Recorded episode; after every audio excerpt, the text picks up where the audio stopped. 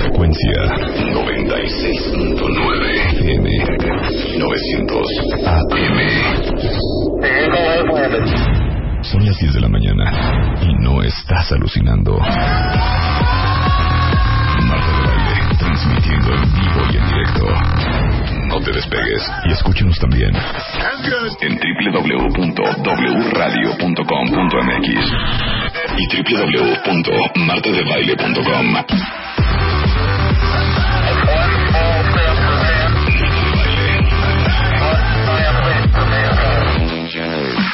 Marta de Baile en W.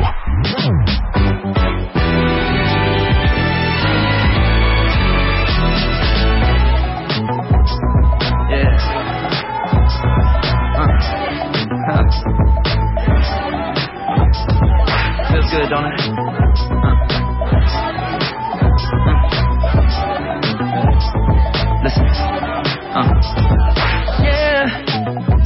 Was your city. You did it all and more, broke every law except for one, babe.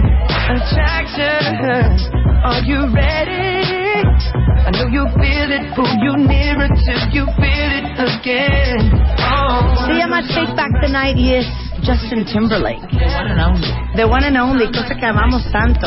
El día de hoy vamos a reír mucho, cuenta en el programa. Viene Rebeca de Alba. Viene Rebeca Mangas. Rebeca Mangas también va a estar con nosotros. Martha Biles. Horacio Villalobos viene Horacito. hoy. Horacito. A presentar su obra de teatro. Claro. Está increíble, hay que ir a verla, ¿eh? Entonces voy a hacer una triquiñuela y voy a juntar a Rebeca y Horacio. Uy, aquí se va a armar Para que veamos mucho. Se va a armar en grande. Una Horacio tiene una nueva obra de teatro que dicen que es una joya. Sí. Este, se llama Un corazón normal. Eh, vamos a hablar de los cambios con Mario Guerra y de algunas otras alegrías. Pero déjenme decirles algo. Traigo hoy a una eminencia. Una pistola Este señor que viene de, de Vancouver, en Canadá, es el doctor Gordon Neufeld, que es el fundador del Instituto Neufeld. Es un, un psicólogo canadiense, tiene más de 40 años de experiencia, es una autoridad en el desarrollo infantil y es autor de, de un par de libros que han sido bestsellers. Uno se llama Regreso al vínculo familiar, o sea, Hold On to Your Kids, es expositor internacional y es líder en temas de crianza. De hecho, en bebemundo.com subimos todo un artículo sobre las claves para recuperar la jerarquía con nuestros hijos con el doctor Gordon Neufeld. Welcome back, Gordon. Thank you. Glad How to be here. How are you? Just fine, thank you. That's great to have you back. I'm pleased to be here. So why don't we start with the definition, porque aparte les va a caer el 20 a muchos y les eh, ahora sí que van a decir check of the description of the alpha child. This is this is where we have a problem because we don't have language to support this concept. Uh, I chose the word alpha because we're familiar with this in terms of uh, animals, uh, especially. Uh, but I was surprised when studying attachment that um, that attachment was arranged hierarchically. Um, This was this has been known before, uh, y esto ha sido but not uh, uh, not elaborated on. antes, pero no se ha elaborado, Because no se ha hierarchy, uh, we have a great difficulty with the Porque construct of hierarchy. jerarquía tiene una gran dificultad para entender And so, uh. All of a sudden, I realized De repente yo me percaté de lo that uh, that when we attach to each other, nosotros nos adherimos when we uh, fall into attachment with each other, nosotros estamos we don't do so un as vínculo, equals because that's not what attachment is for. Iguales, attachment ese no es el is uh, to uh, to enable us to take care of each other. So esencialmente con it, it, attachment, the way it's evolved, is that it uh, that there's two sets of instincts. Uh, one instinct is to depend, to lean on, to look to as the answer, and the other set of instincts is to be the answer, to to uh, uh, to take charge, to dominate. And so this is there was a name that we en needed, acción, tomar las and the name Alpha seems to fit. Esto Okay. Parece encajar muy bien. Ok, yo, yo creo que se va a oír mejor si dejamos hablar a, Bear- a, a Gordon y luego ya traduzco yo Sí. todo y luego le hacemos la pregunta. Ok, estamos de acuerdo todos que eh, eh, lo, lo comentamos y decimos es increíble la cantidad de autoridad que hemos perdido con los hijos. Ahora casi casi son los hijos los que mandan a los papás. Entonces, hablando de eso, el doctor Gordon Neufeld eh, tiene cinco claves para recuperar la jerarquía con nuestros hijos desde una perspectiva elemental de relación entre padres e hijos.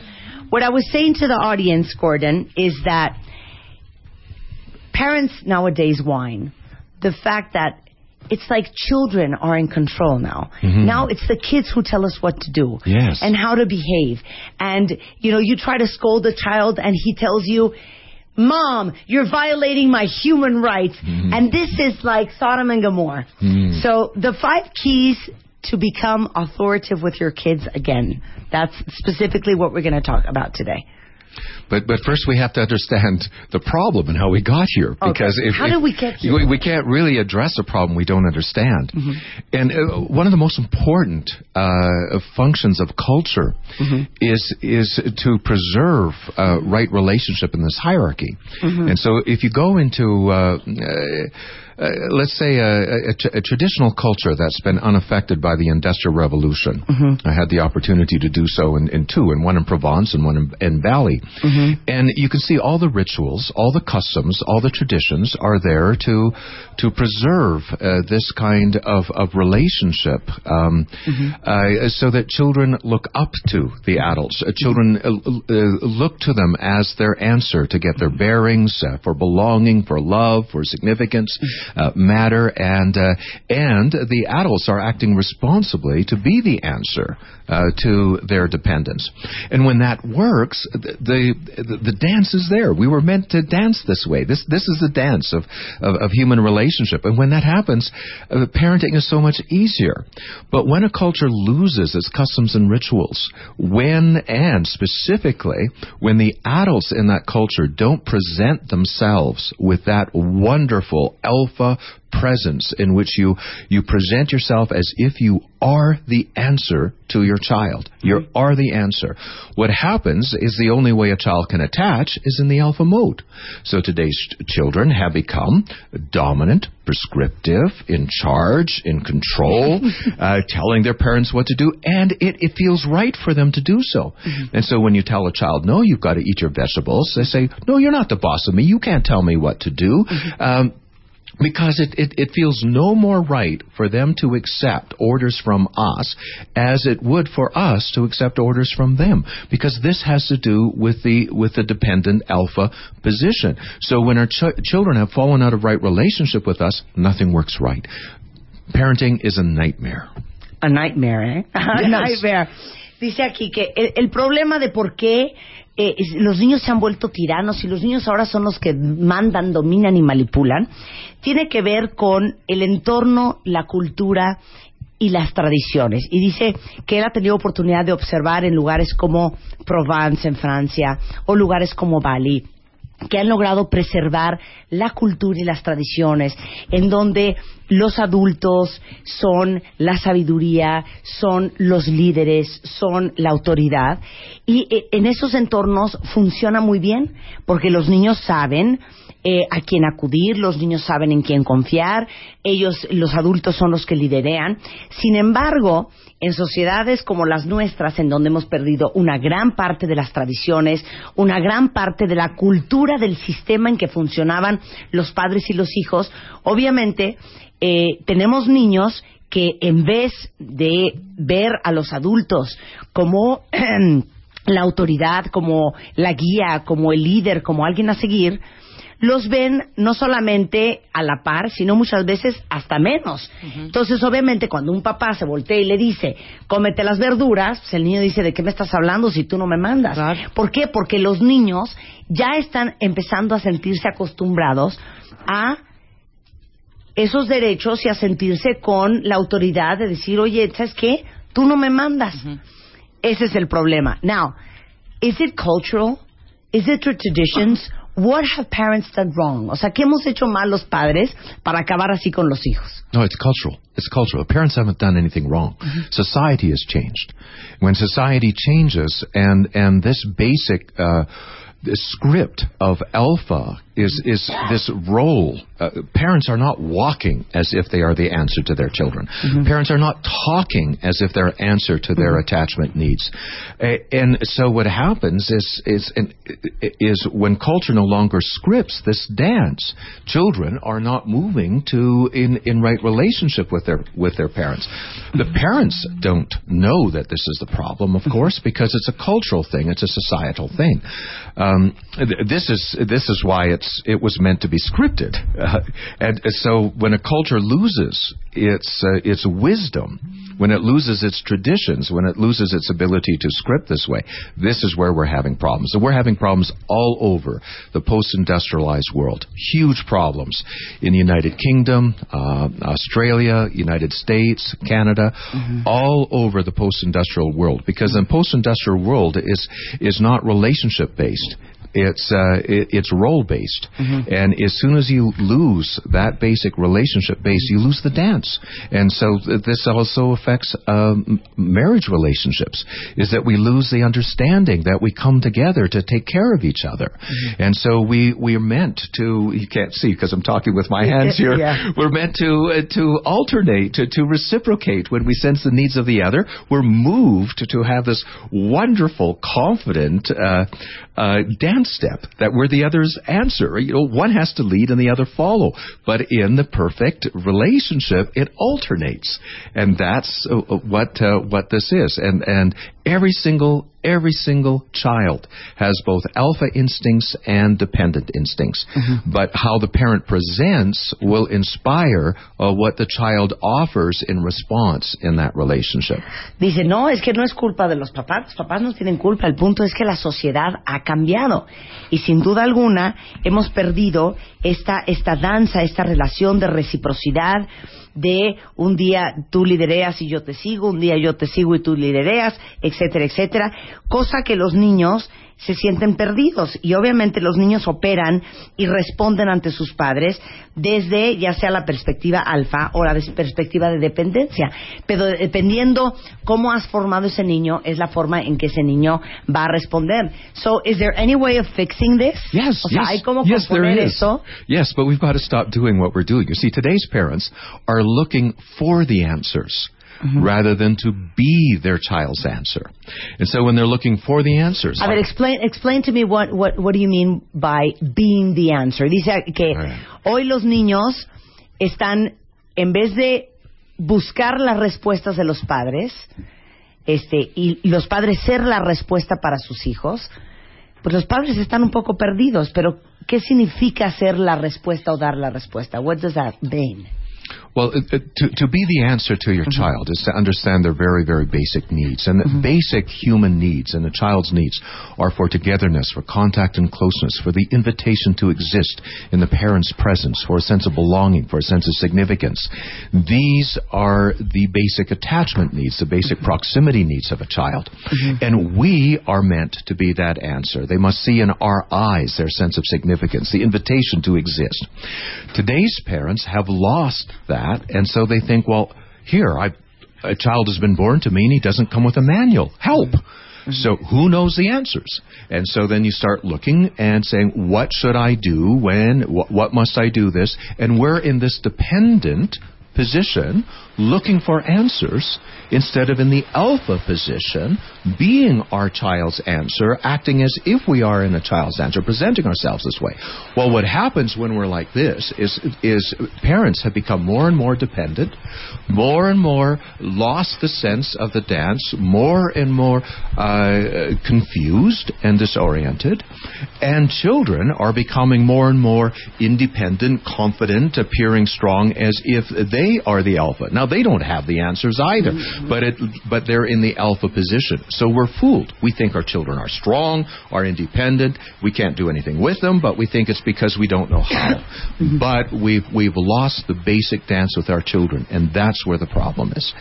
Dice, cuando yo eh, explico lo que es ser la respuesta de tus hijos es desde entender sus necesidades, entender eh, cómo conectar con ellos, darles ese espejo para que sientan la importancia que tienen en el mundo, ser el reflejo para que ellos se sientan vistos, se sientan amados, se sientan tocados, se sientan protegidos.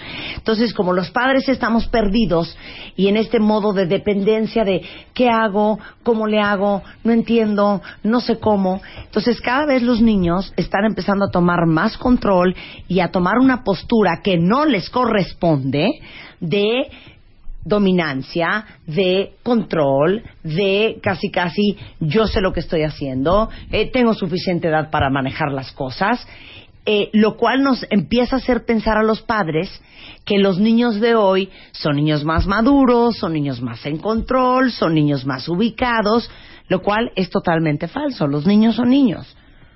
How are we going to go back to that? What I just explained is that what we start to believe is that this generation of children are smarter, Mhm. are more in control, Mhm. are more mature, um, have more clarity, Mhm. um, know better what they want and where Mhm. they're going. And And, that's all a lie. It's all a lie. We've been fooled. It's an illusion. They're babies still. And it's how and exactly. My 17 year old Gordon, she's a baby. Yes. And you are still her answer, but you have to believe that. Of course. And that is the first part of what she really needs and wants. Uh, that invitation to exist in, in someone's presence, the love, the belonging, the significance, the mattering, all of this. You are her best bat. And when you believe that, there's a way you walk, there's a way you talk, there's, there's a way you take initiative, mm-hmm. there's, there's a dance that evolves. And the parent-child relationship was a dance. It wasn't a strategy. It wasn't skills. It wasn't technique. We went terribly wrong. And as soon as we think it's a set of skills and we can learn how to do it, mm-hmm. we're in, in a position that is totally lost that alpha dance. And you mm-hmm. know how a three-year-old, if you, like you put a little baby into a three-year-old's arms. And you say, oh, that baby's so lucky to have you as a big sister. Oh, look at her smile at you. Oh, she loves you. And watch that three year old just be filled with alpha instincts.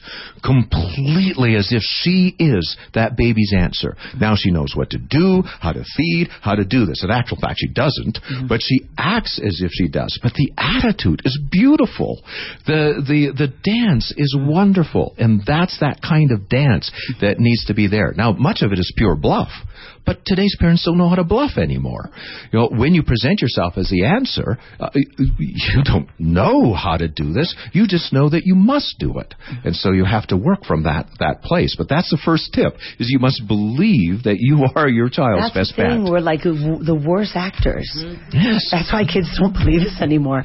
Le digo que claro que los los niños de hoy son los mismos niños de ayer y traen a lo mejor otra información, pero eso no significa que no necesiten toda la contención y el amor y la guía de los padres. Entonces le decía yo que yo veo a mi hija de 17 años como si fuera una bebé. Entonces dice, es que tú eres la respuesta de tu hija. El problema es que no nos la creemos.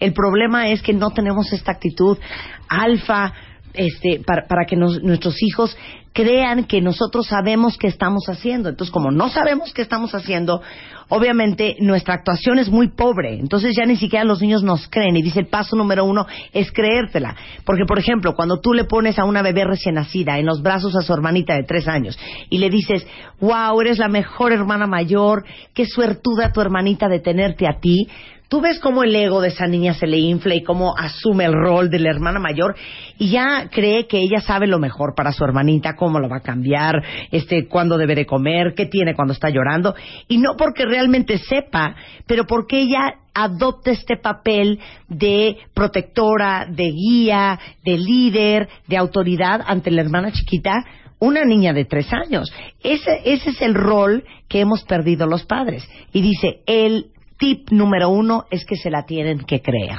And when you say you need to believe it, what do you mean by we need to believe it? Well, it's it's a deep attitude thing, right? It's something you find. Uh, if you've ever gone for dance lessons and somebody t- tries to teach you how to be the lead, you can't because you're following. You, you have to find it. You have to discover it. Uh, it. It comes from a place where you know you can. You are, despite your lack of understanding, you you are your child's best bet. It's it's it's it's, it's a deep emotional place. And you know what? I, I do get what you're saying because the other day when we were talking about child rearing on the show, I, I said there's there's certain things, even if it's one or two, that are non-negotiable. Mm. For example, you can tell a child because you truly believe it with all your heart, put the safety belt on. Mhm. The child, for some reason, knows that you mean it, Mhm. and he puts it on. Mhm. But when you ask for things that deep down inside you truly don't believe, you truly don't agree on, you feel wishy-washy about, the child will immediately rebel. For example, if I tell my chi- my children, um, you know what, you you have to eat the broccoli, but inside of my heart, I'm mm-hmm. like, whatever. I mean, if she mm-hmm. eats it or if she mm-hmm. it doesn't matter. Or you know, take a shower. It's like they see inside you, and they're like, "No, Mama, I'm not going to take a shower." Like they can truly interpret if you're for real Yes. or not. Yes. And when you say no, whether you actually mean it or not. When they need your cooperation, so it's it's a bearing, it's it's a posture, it's an energy, it, it's something that you find, it's it's in your eyes, it's it's in this, and this is where it has to come from. Believing you are your child's best bet, you you are the one that's responsible, you are the one in charge, and you need to take this. But not so much about lording it over the child. That's not what it is. The, the the main thing here about it is is the whole purpose of alpha is not to control. The purpose of alpha is to to uh, to take care of them, to to meet their basic needs, and so that's that's where it starts. Assuming responsibility for the relationship, that's the first, and that's the second tip. Is, is you've got to assume responsibility uh, to uh, to collect them, to get their eyes, the smile, a nod, to make sure they know that they're invited into your presence, to to give them a, a, a touch of proximity to hold on to, a sense of significance, of mattering, a love, a belonging. We need to be their nurturers, and we need to take initiative in this. We need to maintain the relationship. We need to make sure nothing comes between us, so that we can hold on to them through thick and thin. Uh, that uh, that we will preserve the connection with us. This is our responsibility. So when when we have this attitude, we assume responsibility to preserve the connection at all times. Le digo que, claro, que los niños es como que tienen un detector de mentiras y que cuando uno dice cosas que realmente crees, por ejemplo, ponte el cinturón, te hacen caso. Pero no hacen caso con cosas que en el fondo de tu alma y de tu instinto y de Te tu vale panza, gorro, que lo haga o no. "Sabes qué? cómete el brócoli, pero la neta en el fondo te vale más si se lo come o no. Exacto. Y es como que el niño supiera. Entonces dice, es responsabilidad de los padres nutrir a los hijos, entender eh, qué necesidades tienen, cubrir sus necesidades, proteger por sobre todas las cosas la conexión que tienes con tus hijos, proteger por sobre todas las cosas que nada sea más grande, que nada se interponga en tu relación con ellos, que puedas estar en las buenas y en las malas y que ellos lo sepan, que puedas eh, eh, explicarles y enseñarles y demostrarles el gran significado que tienen en tu vida, eh, darles una misión, darles un sentido de propósito y que realmente tú como padre asumas la responsabilidad de alimentar a tus hijos y de alimentar la relación y la conexión. Por sobre todas las cosas, vuelvo a repetir. Regresando más del doctor Gordon Newfold, no se vayan, ya volvemos. Estés en donde estés, no te muevas. and let the beat control your body. Ya volvemos. Marta de Baile. W. Ya regresamos. Más Marta de Baile. En W. Estamos platicando con el doctor Gordon Neufield. Él viene de Vancouver. Es un hombre con 40 años de experiencia en el tema de la crianza de los niños. Es una autoridad en el desarrollo infantil. Tiene el bestseller Regreso al vínculo familiar, Hold On to Your Kids. Y bueno, estoy leyéndolos a ustedes y carcajeándome. Alma dice, yo no tengo hijos y cuando escucho estos programas me alegro más de no tenerlos porque se oye bien difícil de veras. Alguien más dice, este, Alejandra dice, por todo lo que están hablando, siempre he pensado que tener hijos no es buen negocio. No, no, no es que, fácil. pero les voy a decir una cosa, ¿eh? Para todos los que sí tenemos hijos, escuchar este tipo de perspectivas, yo creo que nos, nos cambia totalmente la visión que tenemos de lo que está pasando hoy entre los padres y los hijos. De hecho, los voy a invitar porque eh, el doctor Gordon Neufeld va a dar tres eventos abiertos al público y los voy a invitar para que estén con nosotros a dos, el del miércoles 9 y el del día jueves 10 de octubre, eh, que van a ser aquí en el Colegio del Roble para que escuchen todo lo- toda la teoría que tiene este señor con respecto a la crianza de los hijos. Entonces estamos hablando de claves para recuperar la jerarquía con nuestros hijos. Eh, ya hablamos de lo importante que es como padres creértela. Eh, dos, asumir la responsabilidad de que tú eres quien tiene que cultivar y nutrir a esos niños y tu relación y tu conexión con ellos. Now we're down to point number three. Vamos al mm-hmm. punto número tres, which is to make it safe and easy uh, for our children to depend upon us. So the whole point of this is is uh, is to inspire their dependence, and we have to realize that's okay because when their dependency needs are fulfilled, nature will move them to become independent. It's not our job uh, to hold uh, back on them, but to to fulfill their dependency needs. Uh, today's parents are are giving into the temptation to use the relationship against children, to use the attachment against children. Uh, many of them are. I don't know here in Mexico, but in the United States So is, how do you is- mean? Um, to withdraw the invitation to exist in their presence when their behavior is not appropriate, to send them to their rooms, to say, I don't like you, I can't be your friend if you're going to be like this, nobody else is, to use a relationship against the child. Uh, and we must never do this because if we do it, what child would want to depend upon us? That makes it unsafe to depend upon us. And what we don't realize that our true natural power lies in the child's right relationship with us.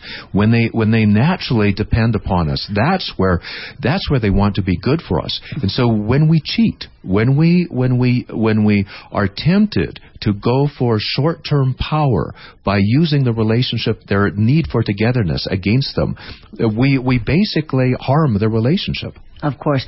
Dice, el tercer punto es lo importante que es hacer fácil y seguro que tus hijos dependan de ti. Y dice, entre más logres tú satisfacer las necesidades, las necesidades de dependencia de tus hijos, más fácil se van a volver niños mucho más independientes. Y dice, uno de los grandes errores que cometemos los padres es cuando utilizamos el poder de la relación con nuestros hijos para poner límites, para educarlos, para amenazarlos, lo cual vuelve tu relación con tus hijos un lugar que no es seguro, que no es eh, algo en lo que puedes confiar eh, y que eh, hace sentir al niño que ahora sí que está bailando en la cuerda floja. Y se refiere a cuando, por ejemplo, le dices, eh, si vas a estar así, vete de este cuarto o eh, dejar de dirigirle la palabra todo el día porque no te gustó su comportamiento. Entonces, usar el amor y usar tu relación con él y tu conexión con él para educar y para formar. There's actually a story that somebody told me, and I was like pulling my hair out when I heard it. And it's this woman that stopped speaking to her children for like two consecutive days so she can teach them hmm. that their behavior is absolutely unacceptable. Hmm. So what she does is she stops talking to them for 2 hmm. days straight. She retrieves and retracts her love. Mm-hmm. And the message that she's sending is, my love is conditional. And either you behave like this or you will not be a part of my everyday, my life, or my heart. Yes. Que les digo que conozco una historia de, a mí me contaron y seguramente no es nuevo, la, la han escuchado seguramente ustedes de alguien más, pero una, una mujer que me decían que de- le dejaba de hablar a sus hijos dos días para corregirlos. Entonces, como no me gustó cómo te portaste, te quito el habla y te hago la ley del hielo dos días. Y el mensaje que esa mujer le está mandando a sus hijos es, aquí no hay amor incondicional, aquí yo te condiciono el amor. Y siempre y cuando tú te comportes como a mí se me ronca la gana, tú vas a ser parte de mi vida y yo te voy a incluir y vas a ser parte de mi corazón. So that's a very bad idea. Yes, yes, and it's putting behavior before the relationship.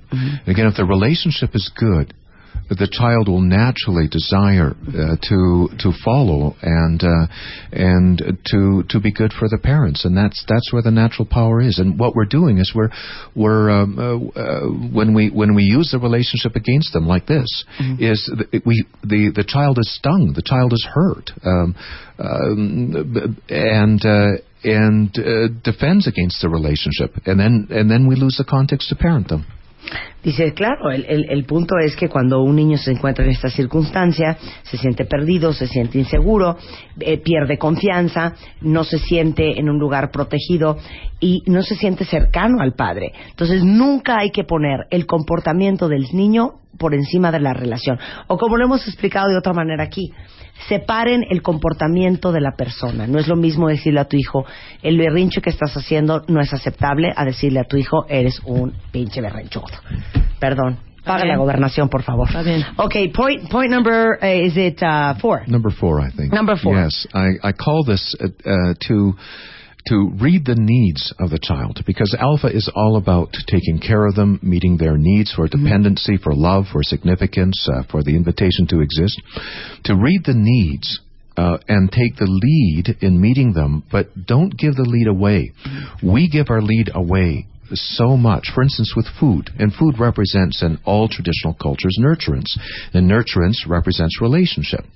And today's parents are are uh, by the time a child is two, asking, "Well, would you like this? Would you like that? Would you like th- this?" And immediately it puts the child in the lead. And as a, as as a clinician, as a psychologist.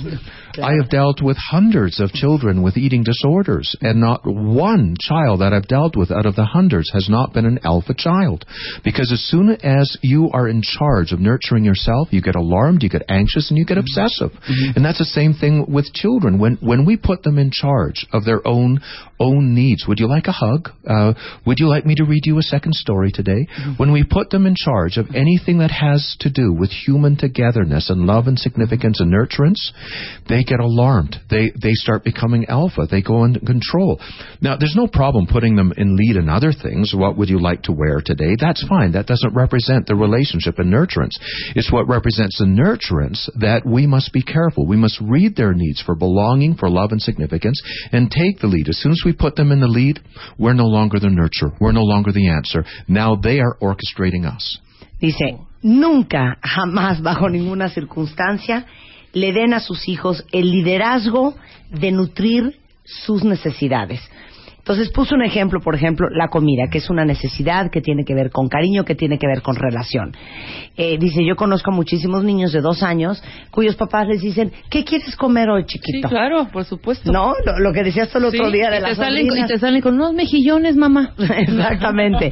Dice, muchísimos niños que yo conozco que han tenido problemas alimenticios son niños eh, que obviamente les dieron el liderazgo de nutrir una necesidad tan básica como la alimentación, porque entonces los niños que no tienen la capacidad para hacerlo se vuelven ansiosos, se vuelven obsesivos, se vuelven compulsivos. Entonces dice, tú no le puedes dar a tu hijo el liderazgo de nutrir las necesidades básicas, Básicas, que claro. tiene un niño.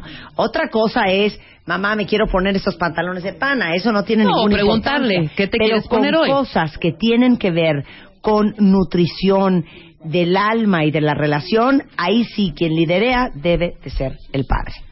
And point number five. Yes, point number five. If you if you need to do this, and is, I think it's important uh, uh, for all parents these days, is uh, is to set the stage. Uh, for being the child's answer, we have lost so much territory. Uh, with the invention of fridge, uh, they got to decide on their own food, uh, and now with Google, they find their own information. And parents were always the source of information. They were the ones that had the timing. They were the ones that decided whether the child was ready. We've lost that. So we've lost two very significant areas of being in the lead. So it's so important that we find areas. What is what is a place that I can naturally take the lead? Uh, uh, for for a father, I found out well, uh, oh, with my sons, I I had woodworking skills to pass on to them. I had other kinds of things to pass on. Something in which the dance was so clear that I was there. They needed to lean on me to find the answer. When you when you set the stage for being the child's answer, and if you're really desperate, take the child away for for a week or two weeks in the in the wilderness. Uh, be the answer to companionship, to orienting, to food, and it's amazing how how much that can work to restore the dance. You find how the dance was meant to be, and once you find that dance, where the dance is that they're leaning on you, and and how fulfilling it is, how wonderful it is, how how it was meant to be. This is the way we were meant to parent. Then we can bring it back into our everyday life and and try to preserve that dance so that we can be the answer to our children. They can rest, relax, and uh, and nature move them on to become independent when they're ready, but not uh, not as alpha. Alpha makes them appear as independent and only camouflages their true independent or true dependence rather. Exactly. Dice que la presencia y la actitud de, de un padre transmitan que ustedes pueden con todo, que ellos pueden descansar, lo cual es necesario para poder madurar, porque muchas veces cuando un padre no liderea, este, el niño tiene que asumir un rol que no le corresponde, para el que no está listo, para el que no tiene la madurez, y entonces es una falta de independencia, porque el niño si- sigue siendo eh, este dependiente. Eh, por ejemplo, dice hace hace eh, algunos años, los niños nos necesitaban, éramos la gran fuente de información, de guía. Nosotros sabíamos cuándo darle la información, cuándo estaban listos, cuándo no, qué les íbamos a contar, qué no les íbamos a contar para dependiendo de su edad. Ahora tienen Google y ahora tienen toda la información en la punta de sus dedos. Entonces, ¿cómo los papás tenemos que volver a retomar nuestro liderazgo y nuestra autoridad y que los niños empiecen a sentir que pueden depender, depender de nosotros y que tenemos la respuesta? Y, y me pareció una muy buena estrategia. Me dijo, llévenselos a- al, al, al, al bosque dos semanas, nada más tú y él, para que sienta lo importante que es tener a, a su padre y cómo puede depender de su padre y cómo tú puedes resolver y cubrir muchas de las necesidades que él tiene. Podríamos hablar con el doctor Gordon Newfield horas de horas, pero la maravilla es que dos cosas. Uno, el libro está en español, se llama Regreso al vínculo familiar. En inglés se llama Hold On to Your Kids. Está Instituto Neufeld México arroba gmail.com y neufieldinstitute.com en internet. Y lo mejor de todo es que tenemos eh, invitaciones para que ustedes vayan a ver al Colegio El Roble este miércoles 9 de octubre a las 7.15 de la tarde. El tema El reto ser padres en un mundo desafiante. Y también tres boletos dobles para la conferencia del Club Naval Alencastre, ahí por Virreyes, del día jueves 10 de octubre, de 10 a 12 y media, hijos que dominan, recuperando nuestro lugar como adultos para guiarlos.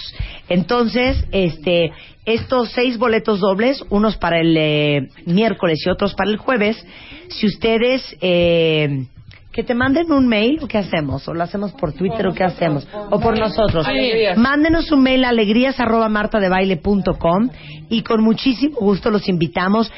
Papás que estén oyendo el programa maestros pedagogos este terapeutas que quieran eh, escuchar al doctor Gordon Neufeld bueno va a estar este próximo miércoles y jueves y el día de hoy también va a estar, ¿no? El día de hoy también va a estar. Sí, claro.